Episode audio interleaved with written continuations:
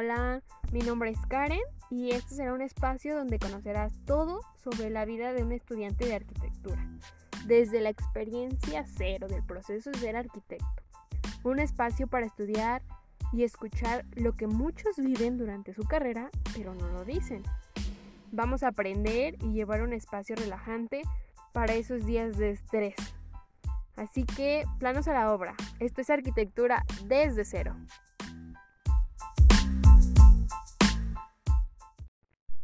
Hey, hey, hola chicos, ¿cómo han estado? Yo sé, no es miércoles, se me pasó subirles el podcast, la verdad, pero bueno, ya lo tienen, espero que les encante. El día de hoy vamos a hablar sobre algunas curiosidades sobre arquitectura en general y esperando que igual a ustedes se les haga tan curiosas como a mí y que les guste,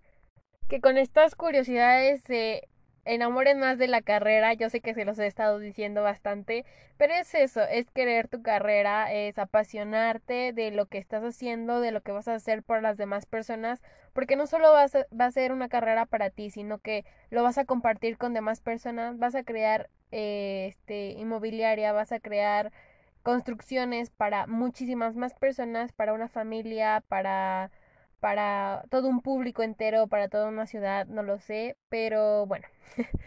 ya basta con mi charla motivacional, ¿verdad? Entonces vamos a empezar con estos datos curiosos sobre arquitectura.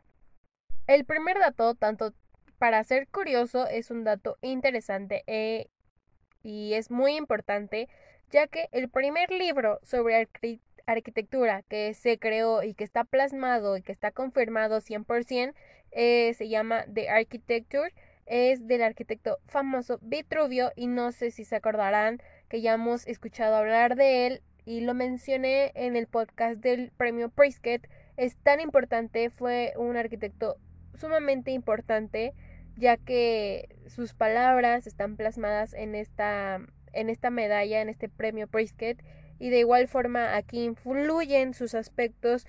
primordiales que él marcaba o enfatizaba en, en la arquitectura, que era durabilidad, utilidad y belleza. Esos son los eh, las tres factores importantes que se manejan en su libro.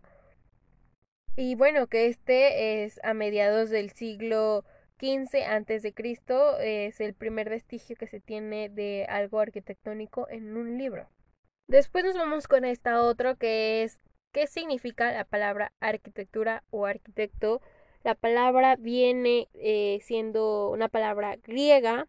y esta se subdivide en dos que vendría siendo archi, que archi es ser el primero, el que manda y technon, que significa albañil o constructor. Entonces, en sí la palabra se puede clasificar que arquitectura es jefe que manda albañiles o constructor jefe, que creo que me voy a quedar con esa, constructor jefe.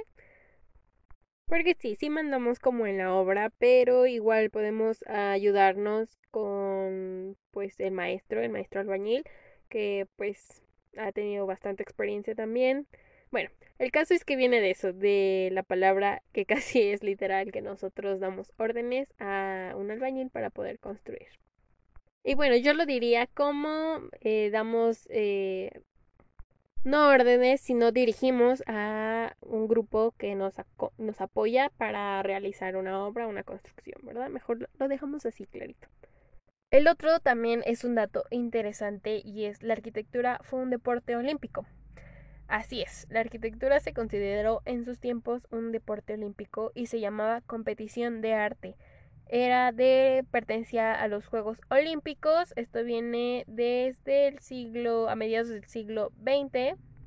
No, perdón, a mediados del siglo XX se dejó de realizar eh, estas competiciones de arte y lo que vendría siendo eh, era que las personas o los que querían participar llevaban una propuesta, un diseño y algo, pues sí, una propuesta de una creación pero este diseño tendría que llevar o tenía que tener primordialmente algo de deporte, tendría que ser algo para, pues sí, para el deporte, para los Juegos Olímpicos.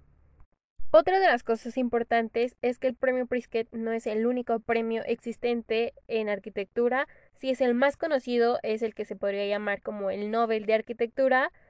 pero hay otros y que están alrededor del mundo que son premios otorgados a arquitectos y que de igual forma que el premio Pritzker premia arquitectos en vida que hayan mostrado a través de sus proyectos las diferentes facetas de su talento. Algunos, por ejemplo, son como la medalla de oro del Riva, que esta es de la Gran Bretaña, otro ah, que es la medalla de oro del Aya en Estados Unidos, otro premio que se llama como el arquitecto Mies van der Rohe en la Unión Europea hay otra medalla que es la de Álvaro Alto en Finlandia o el premio de Aga de arquitectura. Otro dato, tal vez que a muchos puede que no sea algo interesante, pero es sumamente importante, creo yo, ya que es, se trata de los materiales en la construcción. Esto es sumamente interesante e importante porque pues con estos nos ayudamos a construir y muchos de ellos son, vienen desde la tierra que pisamos hasta ahora algo nuevo que hemos creado, metales eh, combinados con otros metales y demás para hacerlos más durables, con más fuerza. Y pues es la evolución, es la evolución de los metales en construcción, empezando que iniciábamos con piedra, hielo, barro, arcilla, estos materiales primordiales que la tierra nos otorgaba para poder brindarnos a nosotros una seguridad. Esto data desde la era prehispánica, estoy hablando, cuando los hombres empezaron no a ser nómadas, sino a sentarse en un solo lugar y a, a carecer de de esta idea de entonces cómo nos vamos a proteger de el ambiente, de los vientos, del clima, de los animales y bueno, en fin, entonces buscaron esta solución con estos materiales primordiales que a la fecha, a la vez, si estamos hablando de una construcción eh, antigua, algo más mm, eh, intermedio entre lo moderno y lo prehispánico, podría decirse que es el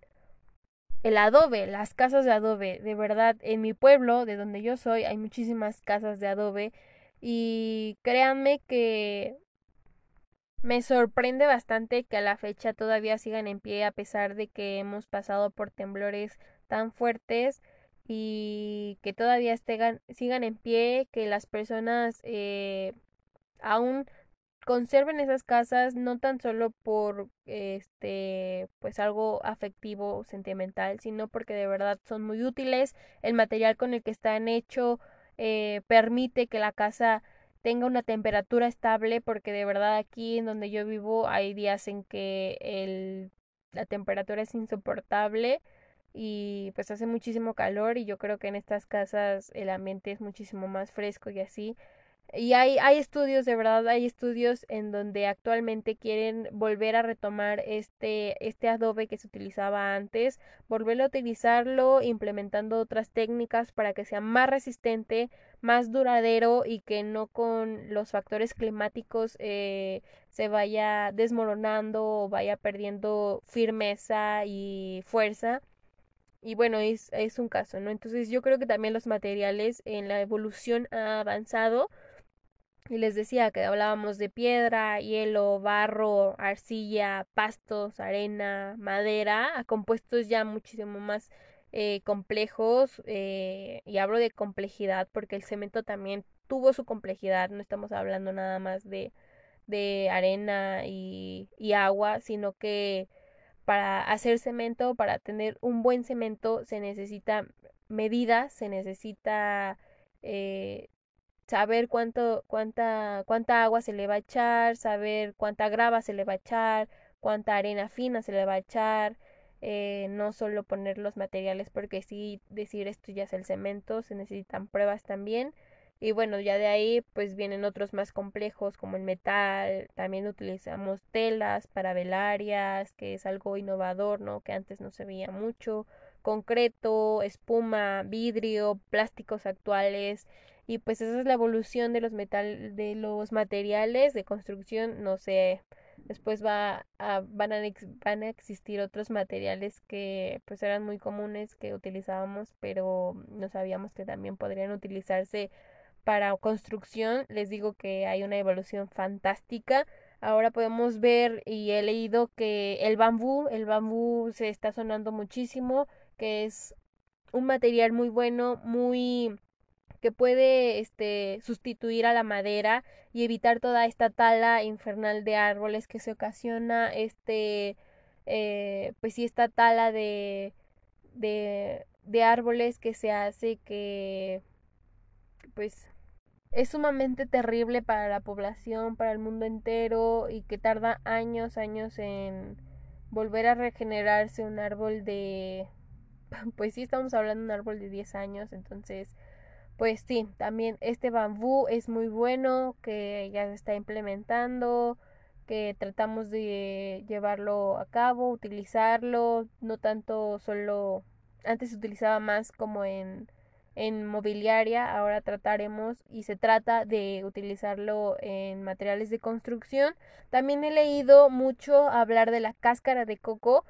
hay este les digo que hay infinidades de materiales nuevos que nosotros decíamos esto ya no funciona, esto ya no sirve, pero sí, también hay varias noticias que se están utilizando que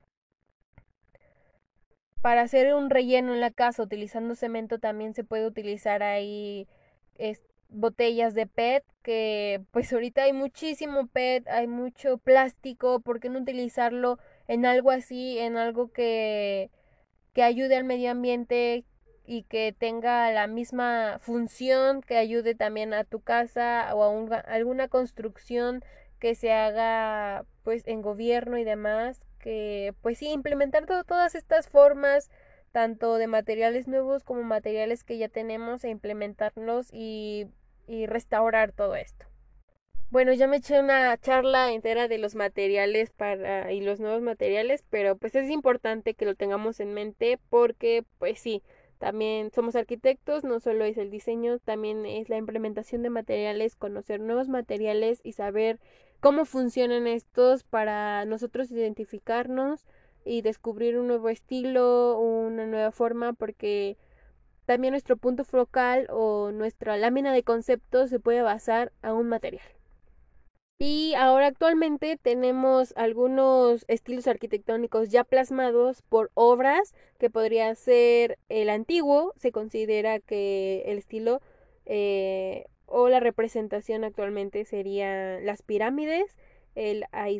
asiático es el pabellón dorado, el islámico es el Taj Mahal, el medieval eh, se podría decir que es la catedral de Notre Dame, y bueno, el moderno se puede, es este, la tecnología, el uso de la tecnología y uso de nuevos materiales, que eso pues lo estamos viendo actualmente, que es el estilo que se está implementando en muchas de las ciudades con tecnología un poco más avanzada. Y otro dato también interesante e importante es la construcción más tardada del mundo ¿Adivinen cuál fue? No, no es la Sagrada Familia, esta todavía no se termina de, construir, pero no tiene tantos años como esta construcción. Y estoy hablando, sí, de la famosa muralla china. Tardaron en construirla más de 2000 años y fue terminada en el año de 1644 y mide aproximadamente 21.000 kilómetros. ¿Pueden creer esto? Eh, de verdad es algo monumental, algo majestuoso y algo hecho por el hombre. Otro de los datos sería quién es el arquitecto más famoso, más conocido en el mundo. Yo creo que sí es uno de los más conocidos, es el arquitecto Frank Lloyd Si lo han escuchado y es muy conocido por la Casa de la Cascada, eh, yo creo que en uno de los podcasts muy muy cercano, eh, lo vamos a ver, vamos a hablar sobre este arquitecto y pues aparte de la Casa de la Cascada, que es una casa muy conocida que actualmente es un museo, pues vamos a hablar de él, vamos a hablar de sus obras, de él por qué es tan reconocido. Y les voy a dar algo ahorita. Él es muy conocido por su arquitectura orgánica.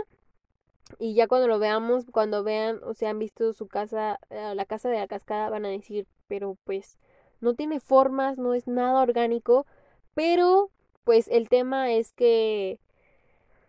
es que también aquí se basa por el tema de orgánico. Orgánico tanto es, puede ser como en formas, como en la que él lo implementaba. Él, eh, su arquitectura es orgánica porque él implementaba la combinación entre el medio ambiente y la humanidad. Por eso es orgánico, no porque utilizara formas orgánicas. Y a lo que me refiero con formas orgánicas, si no habían escuchado el término, es que se utilizan formas con base a la naturaleza a los animales, al ser humano, a las plantas, a los... Sí, a los animales, exacto. Y bueno, junto con él hay otros, voy a mencionarlos, no les digo que hay una lista enorme de arquitectos famosos y conocidos y que han hecho muchas cosas importantes en la arquitectura, no es el único y los que voy a mencionar no son los únicos, pero bueno, también hay otro que es Adolf Loft, él es un arquitecto australiano, otro que es Carlo Sparp, él es italiano y por último un arquitecto japonés que él se llama Kenzo Tange. Ahora les voy a decir también que otro de los aspectos importantes es que la arquitectura, bueno, más que nada, la profesión en arquitectura es una de las carreras con muchísimos conocimientos, tiene un amplio conocimiento y es necesario conocer absolutamente de todo porque nosotros ah, ocupamos y arraigamos con nosotros mismos aspectos y conocimientos como de geografía, de historia, aspectos legales, físicos, matemáticos, culturales, artísticos, sociológicos, políticos, metodológicos, técnicos y muchas otras áreas del conocimiento humano que nos ayudan a fortalecer esto que es arquitectura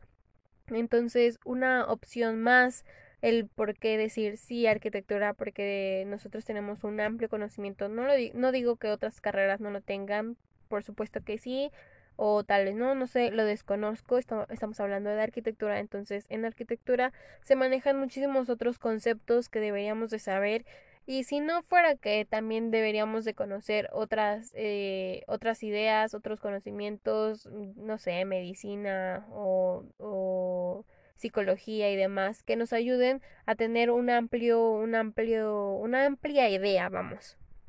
Entonces otro punto importante es eso, de que la arquitectura abarca muchos otros, eh, otros aspectos eh, importantes, áreas del conocimiento humano, ¿verdad? El otro dato curioso de la arquitectura es que las obras son duraderas. Y pues un claro ejemplo son las pirámides de, Egipto, ¿verdad? Son pirámides que ya tienen más de mil años, eh, estamos hablando de antes de Cristo, y todavía son, eh, están aquí presentes, ¿no? Entonces, la arquitectura es algo duradero, algo que es tangible, y eso es muy importante porque eh, si no tuviéramos muchas cosas de la actualidad, que de la construcción y demás, no sabríamos su historia, no sabríamos la historia o cómo se vivía antes, y por eso tenemos conocimientos del pasado que ahora pues muchas veces los implementamos y seguimos con esas normas o esas ideas obviamente modificadas a la modernidad, a lo actual, a lo tecnológico de nuestra época, pero todavía lo tenemos arraigado y si no fuera por los las cosas, las construcciones, lo tangible no existiría. Entonces, otro punto importante es eso, la durabilidad y la trascendencia a través del tiempo de las construcciones arquitectónicas. Y yo creo que también este es uno de mis cosas o mi dato favorito porque, vamos, me llena de ilusión el saber que en algún momento voy a construir algo. Obviamente puede que lo haga con alguien más, eh, construya con un equipo o yo sola, no lo sé, el futuro o es este pues lo dirá, ¿verdad? Pero vaya a tener algo que pueda decir o a partir de, esos 10 años después pueda decir, sigue en pie, eso yo lo construí, ese es mi vestigio, eso es algo tangible que puedo tocarlo, puedo verlo, admirarlo y va a seguir ahí. Obviamente eh, en la actualidad podemos decir que sí, eh, los edificios cuentan con un determinado tiempo para decir que todavía está en función, pero pues ya eh, ahí va a depender si le quieran dar servicio, mantenimiento y demás. Eh, solo data que me parece que son cinco años que se puede decir que un edificio esté en función. Y bueno, esto es hablando de edificios que abarca o que personas lo visitan constantemente, que es para un amplio público. Y pues ya hablamos de otras cosas de casas y demás, eso ya es aparte, ¿no? Pero sí, ese es uno de los puntos interesantes de la arquitectura e importantes que pues la durabilidad y la trascendencia en el tiempo es importante, es algo que nos da historia, algo que nos da cultura y pues para muchos de los arquitectos nos llena de ilusión el saber que nuestras construcciones todavía seguirán en pie más allá de de 3, 5 años, hasta posiblemente 10 años. Y por último, pero menos importante, el, el Día del Arquitecto. Si no lo sabían, hay un día para nosotros, para los arquitectos, y eso se celebra el primero de octubre. Esto se celebró desde 1996, cuando el Congreso de la Unión Internacional de Arquitectos, la UIA, eh, realizada en Barcelona, eligió este día para coincidir con el Día Mundial del Hábitat. Y bueno, este día está creado para mostrar que el diseño y la arquitectura pueden hacer que las comunidades sean fuertes, seguras, equilibradas y accesibles a la comunidad y que tengamos un futuro urbano mejor y ver los avances arquitectónicos, eh, ver la historia del pasado, cómo hemos evolucionado en la arquitectura y en el diseño y cómo esto se ve reflejado en el uso de, eh, de la humanidad, eh, de las personas, cómo las personas se adaptan y, o cómo, más bien, cómo la construcción se adapta a la cotidianidad de las vidas de las personas, del usuario. Así que chicos, fue todo por el podcast de hoy. Mañana viernes hay un nuevo podcast. Espero que les guste. Va a tratarse igual de algo interesante, algo que todos creo que conocemos, pero tal vez no sabemos el por qué, ¿verdad? No les voy a decir. Hasta mañana. Eh, espero que tengan buen día, buena noche. Así que me despido. Gracias por escucharnos una vez más en Arquitectura desde cero. Nos vemos en la próxima. Chao.